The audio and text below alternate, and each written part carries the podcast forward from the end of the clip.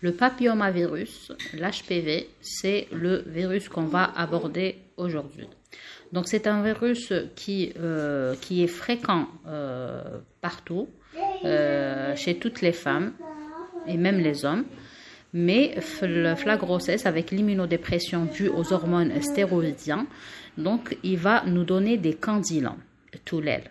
Ces candilomes ne vont pas euh, conditionner euh, le, mode d'accouchement, sauf le moment de l'accouchement. C'est-à-dire, durant la grossesse, on ne va pas dire que c'est une césarienne d'emblée, on va essayer de les traiter, ou le jour de l'accouchement, l'accoucheur, donc la personne, le gynécologue qui va faire accoucher la malade, c'est lui qui va décider est-ce que c'est une césarienne ou non.